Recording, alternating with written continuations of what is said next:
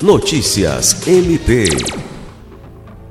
Nesta terça-feira, 12 de abril, o Procurador-Geral de Justiça, Danilo Lovisaro do Nascimento, visitou a unidade do Centro Integrado de Operações de Segurança Pública de Cruzeiro do Sul, construída em 2016 com recursos oriundos da aplicação da pena de prestação pecuniária e do pagamento de multas.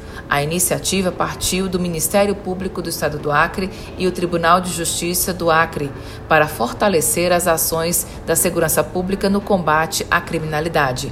No local estão instaladas câmeras que fazem o monitoramento em pontos estratégicos da cidade, que são operados por agentes da Polícia Militar, Polícia Civil, Corpo de Bombeiros, Departamento Estadual de Trânsito e o Instituto de Administração Penitenciária.